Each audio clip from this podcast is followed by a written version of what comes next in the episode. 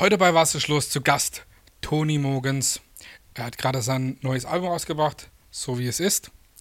Und deswegen herzlich willkommen, Toni. Wie ist denn? Hello. Wie geht's? Sehr gut. Doch, ähm, ziemlich erleichtert. Das war jetzt irgendwie ein echt langes Projekt. Wenn wir auch gleich dazu zu sprechen kommen über das Album, es ist ja ein Doppelalbum geworden, ne? Doppeldebütalbum. Wie krass, oder? Ja, schon. Also man muss auch dazu sagen, es war ja nicht immer als Debüt-Doppelalbum geplant. Es hat eigentlich begonnen mit der Idee, elf Songs aufzunehmen. Ähm, dann kam Dann- irgendwas dazwischen, ich weiß auch nicht, ist halt so zwei. Jahre lang. Ja, Und dann habe ich gesagt, gut, dann schreibe ich weiter Songs und so ist halt geworden. genau, so ist geworden. So ist's. Ne? Wenn wir gleich dazu kommen. Ja, ähm, früher hieß du nur Toni, jetzt Toni Mogens. Wo kommt jetzt das Mogens her? Das Mogens äh, gibt es eigentlich schon immer. Nicht mein zweiter Vorname. Vorname. Das ist mein zweiter Vorname, ja. Wo kommt denn der Vorname her? Das ist aus dem Dänischen. Aus dem Dänischen. Spricht man es im Dänischen auch Mogens auch Maus oder Mogens oder wie, wie, wie Die ist das? sprechen keinen G tatsächlich, die würden Moans sagen. Tony Mogens. Tony Moans. Wäre aber eigentlich auch cooler Name, oder? Wäre auch cool. Ich glaube, da müsste ich nur internationale Musik machen. Vielleicht Englisch, englische Songs schreiben. Wer weiß, was die Zukunft noch bringt, oder? Tony weiß es nicht. Tony Mogens. Tony Moans. Ja, wir haben es hier auch stehen. Äh, so wie es ist, Doppelalbum. Was, ähm, ja, wir werden gleich zum Entstehungsprozess sprechen, aber wenn ich es jetzt so in die Hand hebe, cooles Artwork. Was, äh, bist du das in Vorder- und Rückseite einfach irgendwie gezeichnet oder was, was steckt dahinter, hinter dem Artwork?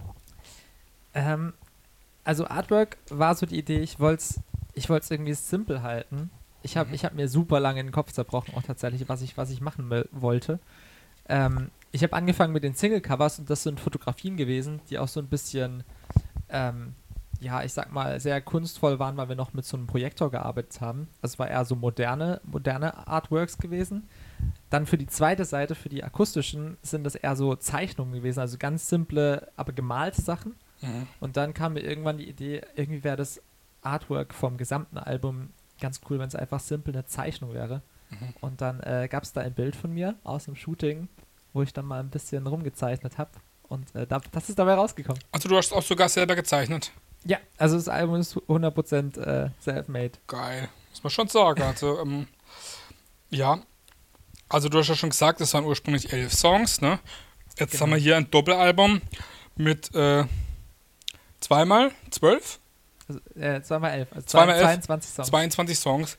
Wie, ähm, du hast vor kurzem klar deine Release-Party gespielt, da kann man sowas live spielen, aber bei so vielen Songs kann man ja selten alle live spielen, ne? Ich muss selbst sagen, selbst bei meinem Release-Konzert habe ich nicht 22 Songs vom Album gespielt. Okay. weil es ähm, ja doch auch schon bei mir Songs von früher noch gab und äh, auch da so ein paar Oldtime-Songs dabei sind, die wir halt immer live spielen. Ja. Von daher musste ich wirklich aussortieren. Aber es gibt auch wirklich so ein paar Songs auf dem Album, wo ich gesagt habe, die gehören genau auf dieses Album drauf und die darf jeder auch hören, aber ich glaube, ich werde die nicht live spielen. Okay, weil es nicht passt oder einfach weil, ja, Ja, ich glaube, live ist irgendwie nochmal, man versucht die Leute mitzunehmen. Es gibt auch, es gibt auch einen Song drauf, der ist wirklich eigentlich traurig, der ist in einer ziemlich doofen Phase entstanden. Mhm. Und ähm, ja, der war einfach Teil von diesem Album, das hat er drauf gehört, aber es ist irgendwie einfach kein Live-Song. Bei mir ist bei der Musik immer so, um mit Songs abzuschließen, muss man sie irgendwie released haben, auf eine CD gepackt haben, um einfach das, ja, das Kapitel abzuschließen. Ist das bei dir auch so? Voll. Es sind auch äh, gerade beim zweiten Teil, das muss dazu sagen, wie gesagt, elf Songs waren geplant, mit denen war ich auch im Studio. Und ähm, die zweiten elf Songs, die sind relativ akustisch gehalten, habe ich dann alleine in meinem Proberaum aufgenommen.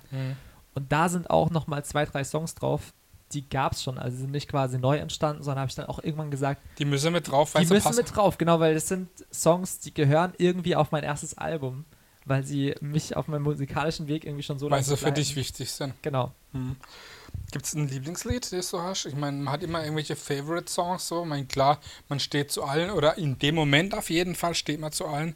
Aber gibt es irgendwo auch ein Lied, wo du sagst, okay, das ist mein Favorite? Es ist super schwer. Tatsächlich ist bei mir immer eigentlich der letzte Song, den ich geschrieben habe. Mhm. Ähm, bei mir war es jetzt vom, vom ersten Album äh, der Song Nie mehr zurück. Der ist nämlich wirklich, das war auch ein Song, den habe ich im Studio dann erst geschrieben. Also ich habe gesagt, ich will elf Songs eigentlich haben und Ich habe nur zehn geschrieben gehabt davor, die fertig waren und der elfte ist dann im Im Studio. quasi im Studio erst entstanden, weil ich auch gesagt habe, wir gucken mal, wie die zehn Songs laufen, wie die klingen. Und dann suchen wir noch einen elften, der quasi noch so dieser Song ist, der vielleicht fehlt auf dem Album. Wo ich auch nicht wusste, wird das ein schneller Song oder ein langsamer. Und äh, irgendwie, da ist einfach ein cooler Entstehungsprozess, den verbinde ich halt ganz speziell nochmal mit dem Album. Ich habe mich ja schon, ähm, schon lange mit deiner Musik auseinandergesetzt oder höre öfters auch mal rein. Mhm. Und normalerweise, wenn man dich von Weitem betrachten würde, würde man es als Singer-Songwriter-Musik oder Popmusik bezeichnen. Aber manchmal klingt es auch nach Rock, aber manchmal klingt es auch ein bisschen in die Schlagerrichtung. Manchmal klingt so. Wie würdest du die Musik selber einordnen und habe ich damit Unrecht mit dem, was ich gesagt habe? Nee, überhaupt nicht. Ich würde einfach sagen, das ist Popmusik. Mhm. Und ich finde, ich finde, das gibt also wirklich nur noch diese fließenden Übergänge in diesen Ja. ganzen Genres.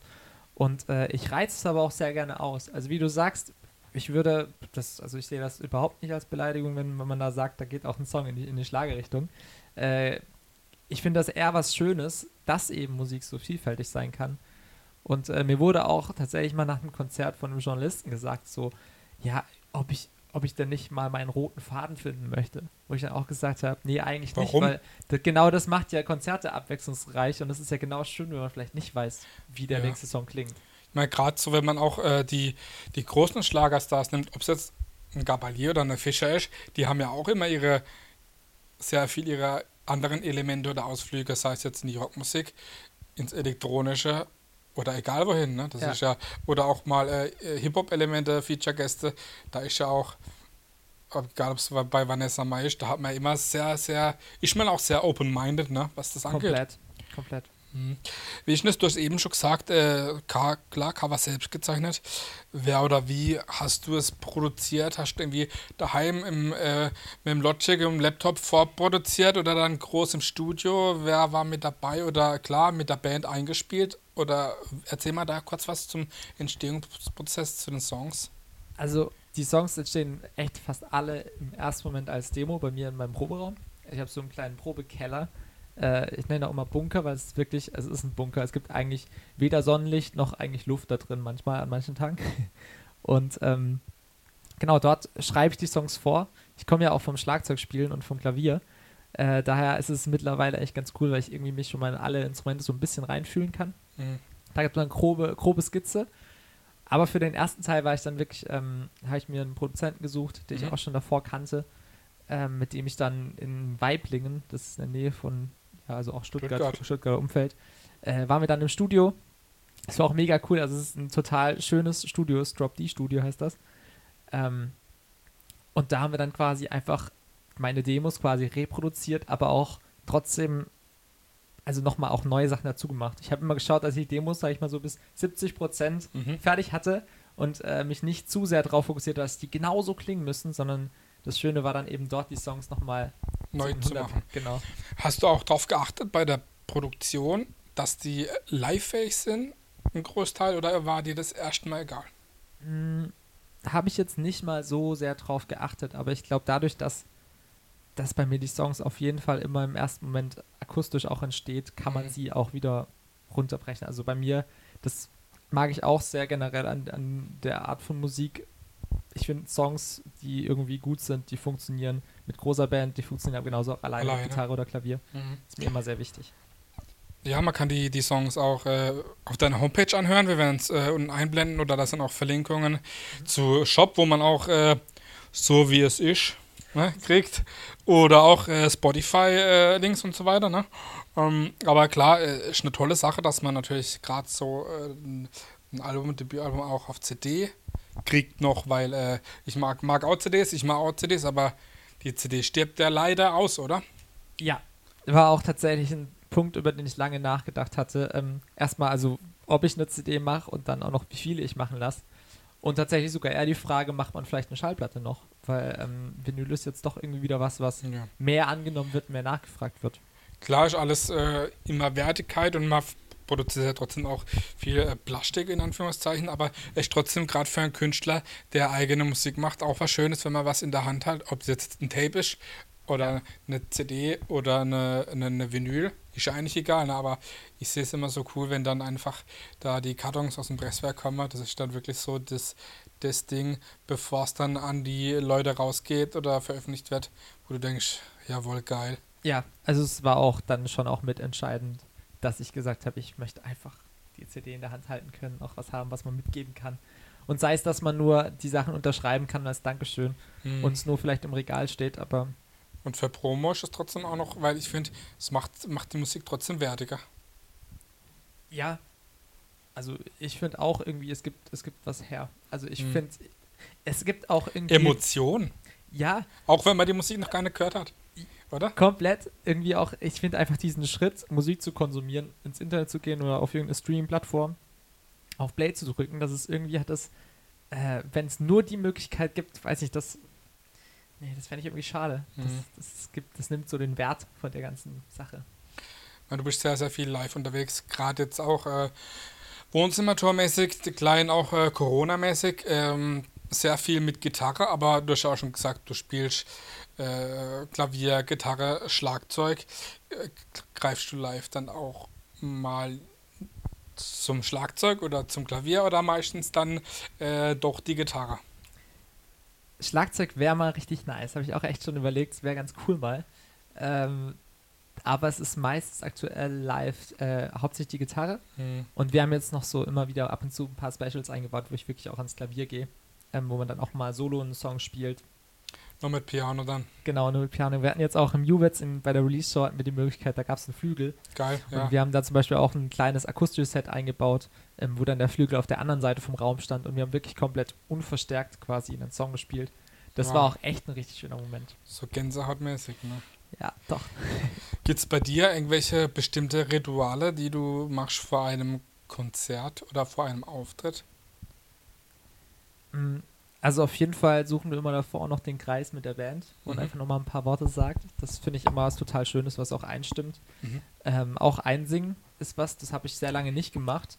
Ja. Ähm, und ich merke auch gar, also da gibt es, glaube ich, die verschiedensten Meinungen dazu, ob das doch wirklich äh, gut ist, aber ich, ich merke einfach, bei mir macht das ähm, so von der Einstellung einfach was, dass man schon mal davor ein bisschen rumsingt und ein bisschen rumsummt und dann, äh, ja, das ist eigentlich so ein bisschen mein Ritual geworden. Mhm. Und es gibt einen kleinen Sekt meistens davor.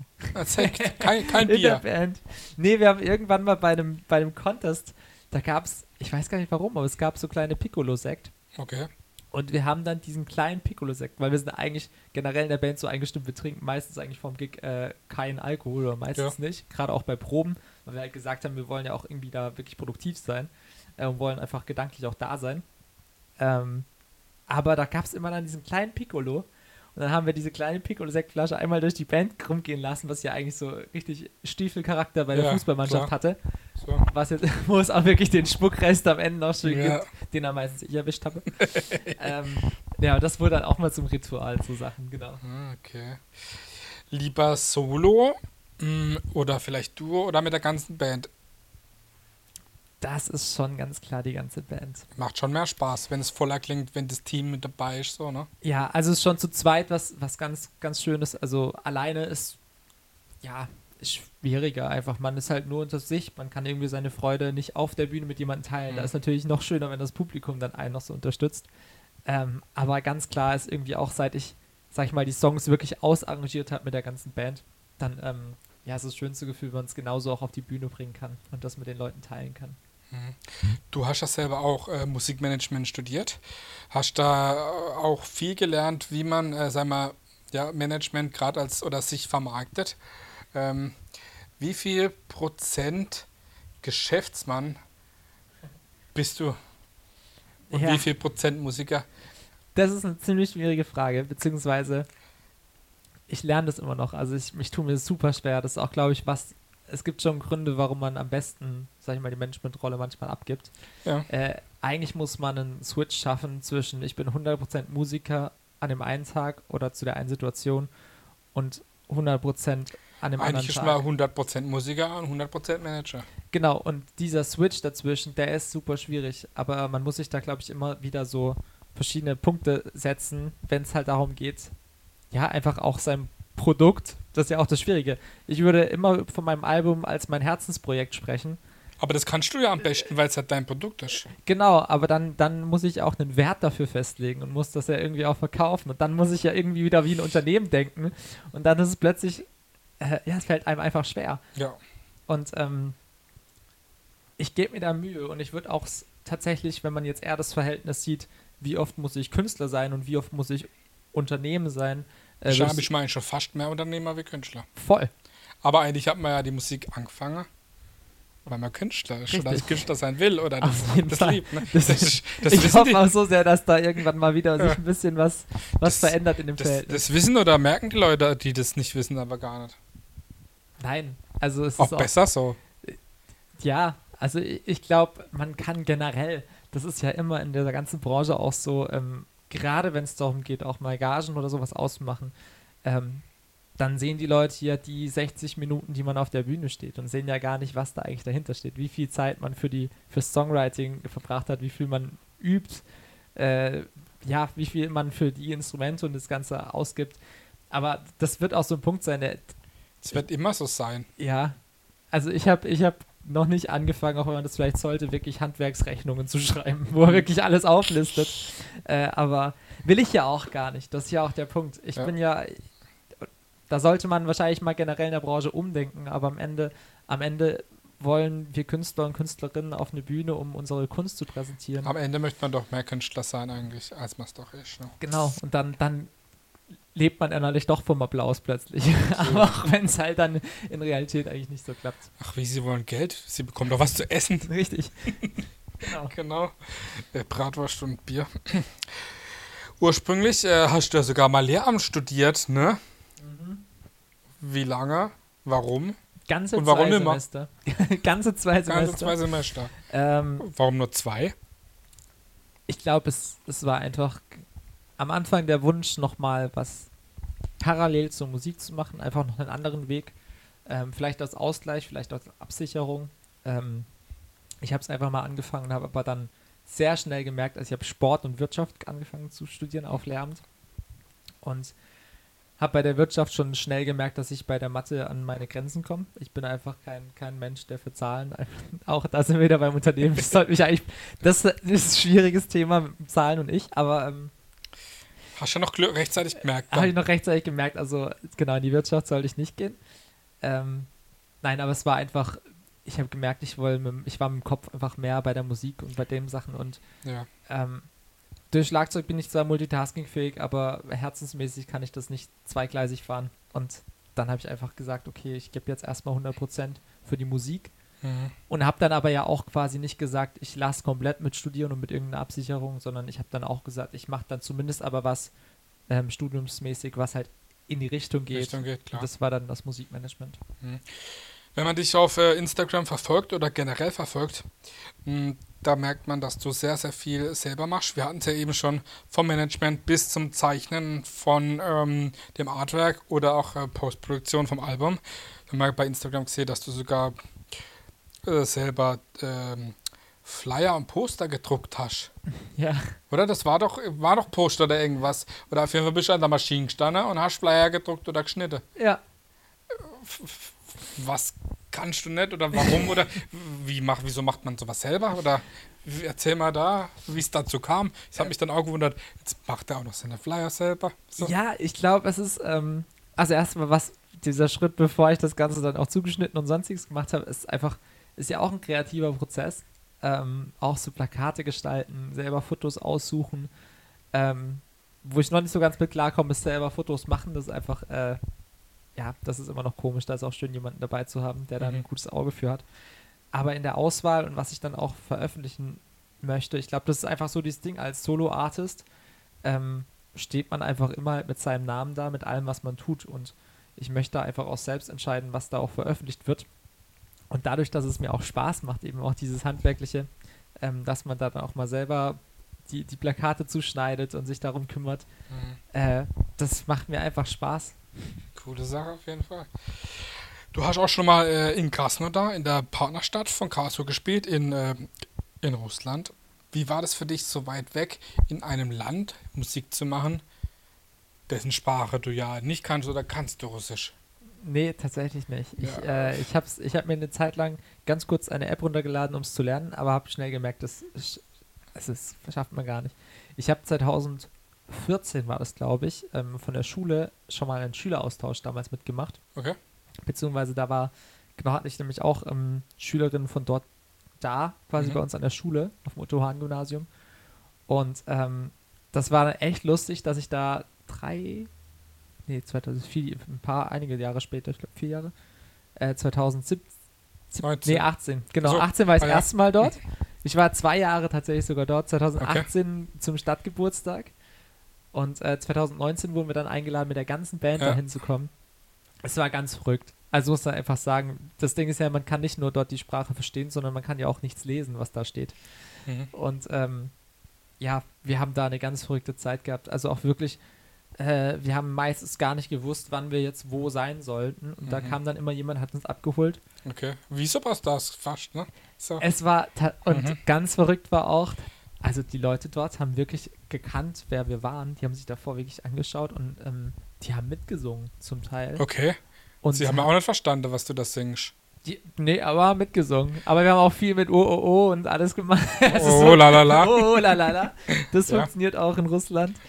Aber Ähm. eigentlich, ich fand, äh, ich war auch schon in Russland, in, in Moskau. Mhm. Ähm, unabhängig jetzt von der jetzigen Situation, ähm, fand ich die Leute echt äh, cool drauf und sehr, sehr offen, was sowas angeht, generell so. Total. Also es war auch, es war super gastfreundlich. Ich sag auch, ähm, ja, wenn die Situation anders äh, hoffentlich wieder wird, äh, freue ich mich, wenn diese Gastfreundschaft gerade zu Krasnodar auch wieder Mhm. gut aufgebaut wird, weil es war wirklich schön. Ähm, und ja, also wir haben da auch eben als Band nochmal was ganz Neues erlebt. Also wir waren zwar schon mal hier in Deutschland ein bisschen auf Tour, aber das ist natürlich was anderes, wenn du hinfliegst. Klar. Ähm, also auch wirklich danach mal die Zeit hast, wegzugehen. Wir hatten da auch, es war auch eine sehr lustige Aktion. Wir hatten da tatsächlich auch am nächsten Morgen ein Fernsehinterview, von dem ich nichts wusste. Krass. Und am Tag davor waren wir noch bis 6 Uhr morgens irgendwie in den Bars unterwegs. Also es war eine Ah, sehr, sehr ah. intensive Zeit. Living like a Rockstar. Ne? ja, du hast auch teilweise schon in, äh, in Stuttgart gewohnt gehabt, gerade wahrscheinlich Teile ähm, albumproduktionsmäßig. Ja. Ähm, wie war das für dich als, als, als Karlsruhe, als Badner i- in Stuttgart mit dem Dialekt auch? Ging das? Hm. Wie fühlt man sich da? Das Gute ist ja, also ich habe nie direkt in Stuttgart gewohnt, sondern in Fellbach. Das ist, ist eine eigene Stadt, habe ich sehr lange gar Ja. nicht gewusst, ähm, ehrlich gesagt. Ähm, ja, ich glaube, ich bin zwar selbst auch großer Fußballfan, äh, aber ich glaube tatsächlich diese Rivalität, die vielleicht auch da manchmal gibt, die ist, die ist eher auch so ein bisschen dann im Stadion auszutragen. Ähm, ja, ich muss sagen, ich, ich mache da gar nicht so große Gedanken. Am Ende, meine ganze Band kommt aus Stuttgart. Ich bin unfassbar glücklich, dass ich die Jungs kennengelernt habe. Mhm, Ähm, von daher, ich bin da ganz offen. Du bist derzeit äh, sehr viel, gerade auch während Corona und jetzt auch äh, tourmäßig, Wohnzimmerkonzerte. Äh, Wie kann man sich das vorstellen? Das ist auch sehr, sehr intime Momente, wenn du wirklich den Leuten in die Augen gucken kannst, wenn du deine persönlichen Songs spielst, wie wenn du jetzt äh, ja vor, ich sag mal, äh, anders wie wenn man mit vor 10, 20 Leuten spielt, wie vor 100, 200 Leuten. Ne? Also wie ist da das, das Feeling für dich? Ja, das war, ist was ganz anderes, muss man auch sagen. Es war auch, also die Idee kam damals, ähm, da eben die Clubtour abgesagt wurde, Corona-bedingt, und wir dann gesagt haben, wisst ihr was, wir wissen nicht, wann wir wieder auf Tour gehen können. Äh, habt ihr ein Wohnzimmer, wir kommen zu euch. Und das war erstmal das mega Schöne, dass da so eine coole Resonanz war, dass überhaupt wir in so vielen Wohnzimmern spielen durften. Also waren 46 Konzerte am Ende. Krass. Und äh, ja, wie du sagst, es ist was anderes mit 20 Personen. Du bist bei denen privat eingeladen quasi. Das heißt, ähm, wir kamen halt meistens nach drei Stunden Autofahrt irgendwo an und du setzt dich halt aufs, ins Wohnzimmer von irgendwelchen Leuten, die man Mhm. eigentlich Nicht kennt? nicht kennt. Wir haben dann zum Teil sogar dort übernachtet, weil wir weiter mussten. Also wir sind ja auch eine Ja. große Nordtour gefahren. Ähm, das, man muss auch sehen, die Leute haben das ja genutzt, um vielleicht auch manchmal irgendwie runde Geburtstage, sonst was der letzten zwei Jahre irgendwie nachzufeiern. Mhm. Es war eigentlich jedes Wohnzimmerkonzert war eine Riesenparty Mhm. und wir mussten irgendwie schauen, dass wir, dass wir nicht zu sehr immer mitfeiern, weil wir am nächsten Tag ja noch Weiter weiter, mussten. Fahren und weiterspielen. Ge- Und meistens war ja auch das Ding, dass wir dort geschlafen haben, wo die, wo die Party stattgefunden hat, nämlich im Wohnzimmer. Zwischen Bierflaschen und äh, ja. Genau, also es war, es war eine sehr intensive Zeit und ich glaube auch, dass das ähm, der anstrengendste Punkt war nicht das spielen, an sich so oft, wenn man es jetzt so mal hochzieht, Ja. sondern ähm, egal wie gastfreundlich die Leute sind, äh, man merkt, dass jeder Mensch einfach zu einem gewissen Punkt Privatsphäre braucht Ja. ab und zu einen Rückzugsort. Mhm. Und den hatten wir halt fast zwei Monate nicht, aber ich würde es ich würd's trotzdem wieder so machen. Es war eine ganz Cool. krasse Erfahrung. Gibt es denn irgendwie auch ein bestimmter, ganz besonderer Moment, sei es jetzt mit der Musik oder auch auf der Bühne, der dich irgendwie geprägt hat oder der ganz besonders war? Jetzt nicht bei den Wohnzimmerkonzerten, sondern generell, wo du sagst, okay, das war ganz krass. War es vielleicht äh, die Sache in Russland, in Krasnodar oder irgendwie äh, gibt es da irgendeinen besonderer Moment für dich?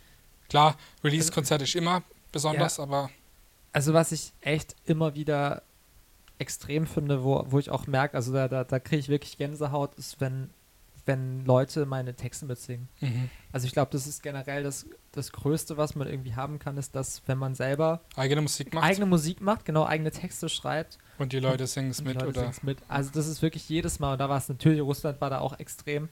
Ähm, aber ich hatte beispielsweise auch mal, wenn es nur kleine Texthänger sind, oder ich hatte jetzt auch bei einem, bei einem kleinen Wohnzimmerkonzert, äh, war es dann wirklich ein sehr intensiver Song, der mich auch irgendwie selber sehr berührt hat, wo dann einfach die Leute quasi Den für mich besser- weitergesungen die haben. Leute kannten dein eigener Song besser wie du selbst. Ja, es, und es genau solche ne? Momente ist halt irgendwie, das ist Wahnsinn. Also da merke ich einfach, warum Mhm. ich das auch mache. Hast du irgendwelche Vorbilder musikalisch? Äh, also immer wieder ist, ist es für mich tatsächlich Johannes Oerding. Mhm. Ähm, ich glaube, also schon einerseits auch, weil ich natürlich die, die Musik, weil die mir sehr gefällt. Ähm, aber ihm ist es auch so diese, also sein Charakter und vor allen Dingen seine Art, wie er zur Musik steht und wie lange er auch, wie lange er Musik gemacht hat, bis er halt diesen einen Durchbruch-Song hatte. Ähm, wo ich halt auch sage, das ist irgendwie das, ja, sage ich mal, wo natürlich jeder Künstler oder Künstlerin wahrscheinlich am Anfang drauf wartet, dass man vielleicht irgendwann sagen kann, geil, jetzt kann ich meine Miete selber bezahlen und ja, ja, die vielleicht vom nächsten Monat auch noch. cool. Ja. Und ähm, ich habe das Gefühl, er ist da jemand, der auch sehr lange drauf gewartet hat und der einfach dran geblieben ist. Und sowas, ähm, ja, motiviert mich auch, einfach immer weiterzumachen, wenn es halt mal nicht so gut läuft. so gut läuft, ja. trotzdem Mhm. zu sagen, ey, das kann noch werden. Mhm. Wir kommen jetzt auch schon, äh, schon zum Ende. Wir werden auf jeden Fall die Homepage unten einblenden. Haben wir ja vorhin eh schon gemacht. ähm, aber da kann man auf jeden Fall auch äh, nicht nur äh, Merchandise bestellen, CD bestellen, Link zum Streaming, sondern auch natürlich äh, die aktuellen Tour-Dates, weil es lohnt sich auf jeden Fall äh, mal ein Konzert von dir anzuhören. Vor allem mit Band natürlich, ne? Ist ja, Ja, ganz klar. Jetzt kommen wir zur letzten Frage, die ist nämlich immer gleich bei jedem. Was ist für dich Heimat? Ah, das ist, äh, ist eine Frage, mit der ich mich lange beschäftigt, weil ich einen Song geschrieben hatte, äh, der Alles geht heißt, ähm, den ich geschrieben habe, als ich hier aus Karlsruhe erstmal weggezogen bin. Und ich habe da gemerkt, für mich ist es äh, viel einfach die Menschen um Mhm. einen herum. Also es ist gar nicht mal mehr nur dieser Ort direkt, sondern für mich sind es wirklich die, die Menschen, Freunde ähm, und bei mir schon sehr stark auch einfach Familie. Und deshalb ist für mich gar nicht mal so dieses, ähm, es muss jetzt, also ich liebe Karlsruhe, ich würde hier jederzeit wieder herkommen und ich würde auch natürlich im Zusammenhang sagen, das ist meine Heimat. Ja. Aber so dieses Gefühl von Heimat habe ich jetzt mittlerweile echt auch schon an anderen Orten irgendwie gehabt, wo ich sagen kann, Das sind coole Menschen da um sind mich. gute, gute Menschen, wo Mhm. ich sagen kann, ey, ich bin gerade in der Nähe, kann ich bei euch pennen? Mhm. Und wenn die dann da sind, deshalb ist für mich Heimat irgendwie jetzt auch ein Begriff geworden, wo ich mich ziemlich wohlfühle, äh, den zu verwenden, wenn es jetzt nicht nur um meine Heimatstadt geht. Ähm, von daher sind für mich die Menschen. Okay, cool. Auf jeden Fall ein gutes Schlusswort. Wir wünschen dir weiterhin äh, viel Spaß in erster Linie, trotzdem mit der Musik. Viel Erfolg mit dem Album, mit allem weiteren. Dankeschön. Und äh, ja, es lohnt sich auf jeden Fall, in die Musik reinzuhören und ein Konzert zu besuchen. Das war Toni Morgens aus Karlsruhe. Dankeschön für deinen Besuch. Vielen Macht's Dank. gut und ciao.